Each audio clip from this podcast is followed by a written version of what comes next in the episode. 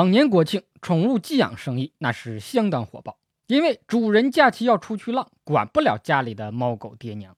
今年国庆宠物寄养的生意一落千丈，因为主人饭都快吃不上，还要给家里的猫狗买粮，过得这么惨，说的是你吗？以前在农村，家家户户养鸡养鸭，做鸡做鸭的为了保命，每天必须拼命的下蛋，因为不下蛋容易被下锅。有道是每天一个蛋，刀斧靠边站。现在的上班狗跟做鸡做鸭也没有什么区别，你有用才能被留下来，没用就会被炒了。就这条件还敢养宠物吗？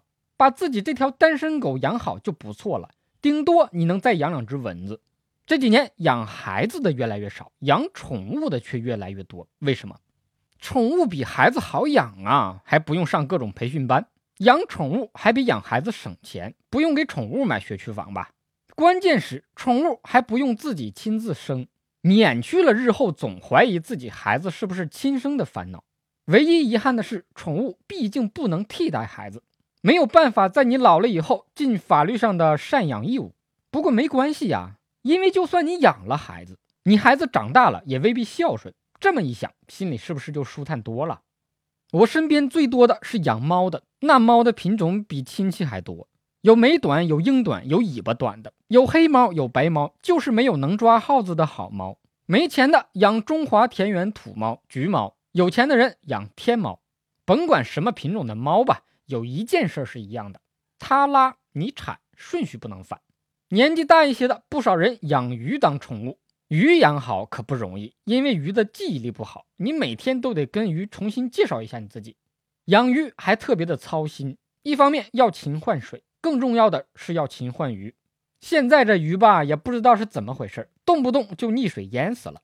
换下来的死鱼还不能随随便便处理，毕竟养了那么多天也是有感情的，总要有点仪式感吧？那就火葬吧，爱它就吃了它。所以喝酒的时候不要总说别人养鱼，他要是真养过鱼，他肯定能喝酒。我看还有养宠物猪的，起名叫五花。养猪真的是太难了。倒不是因为猪太能吃养不起，而是你得时时刻刻克制自己不去吃它的冲动，尤其是看完猪肉价格的时候。养头猪，养匹马，再养个猴子，你们几个一起出去就可以干一番大事业了。你挑着担，我牵着马。养宠物最大的痛苦是你知道有一天它会比你先走。却无法的坦然面对那一刻，除非你养一种动物可以避免这种痛苦，那就是王八。千年王八万年龟，乌龟你要是好好养了，能给你养老送终。听说还有养蛇当宠物的，你这是娶不上媳妇儿，想把蛇养成精吗？你确定你能活到那个时候吗？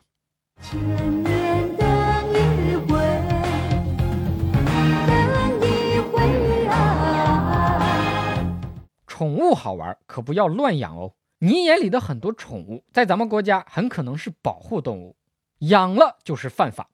养狐狸精那是道德问题，养狐狸那可就是法律问题了。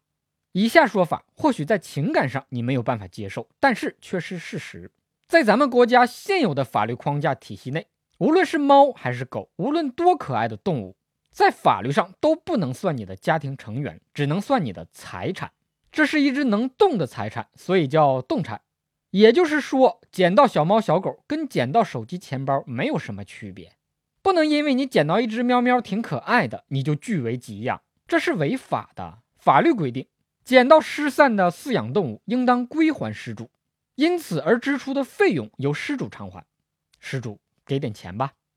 小法哥让有用的法律变有趣。你遇到什么法律问题，可以给小法哥留言评论。咱们后会有期。